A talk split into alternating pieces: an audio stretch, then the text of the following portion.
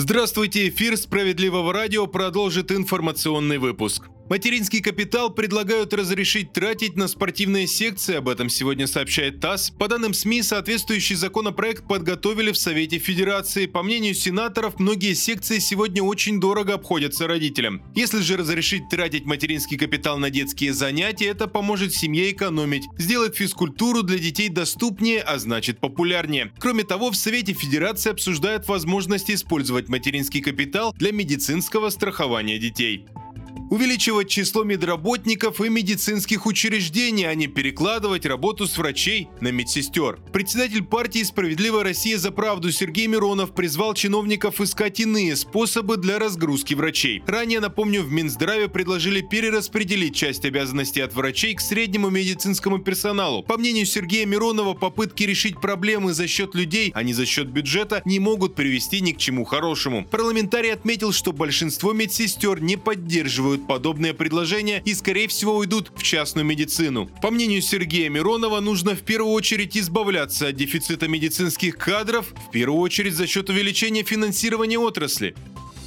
Названы страны ЕС, которые чаще всего отказывают в визе россиянам. Об этом сообщают в Ассоциации туроператоров России. В 2022 наши соотечественники пытались получить Шенген 687 тысяч раз. Следует из статистики портала Шенген Виза Инфо. В 10% случаях сделать это не удалось. Самый большой процент отказов оказался у консульства Швеции в Москве – 30,8%. Чуть менее строгие к россиянам австрийские дипломаты – 27,8% отказов отказов представители Мальты в Москве и Чехии в Санкт-Петербурге поступили подобным образом с четвертью соискателей. Схожая политика у консульства Норвегии. Из 3130 заявок было удовлетворено лишь 76%.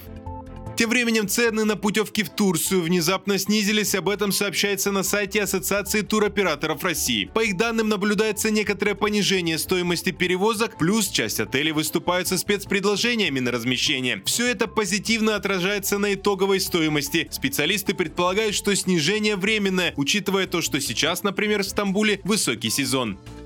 785 тысяч в пользу пострадавшей по вине коммунальщиков удалось взыскать благодаря Центру защиты прав граждан. Чудовищная история произошла в Белгороде. Наталья Куркина выходила из дома, поскользнулась на обледенелых ступеньках и упала. В больнице ей диагностировали многооскольчатый перелом и сделали операцию, после чего у нее начались серьезные осложнения, и пострадавшей присвоили третью группу инвалидности. Придя в себя после сложного лечения с просьбой помочь наказать виновных, Наталья обратилась в Центр защиты прав прав граждан. Там разъяснили, за содержание придомовой территории отвечает обслуживающая организация. Если вы получили травму на нечищенных ступеньках, то вправе требовать компенсацию. Наши специалисты подготовили иск в суд и попросили обязать ЖЭК возместить заявительнице убытки. Свидетели подтвердили, что ступеньки перед входом в подъезд были полностью покрыты льдом, и судья принял решение с укажил сервис взыскать в общей сложности 785 тысяч рублей. Это штраф, компенсация за вред здоровью и моральный ущерб. Центр защиты прав граждан – некоммерческая организация, оказывающая помощь гражданам. Наш центр защиты в Белгороде находится по адресу улица Попова, дом 34.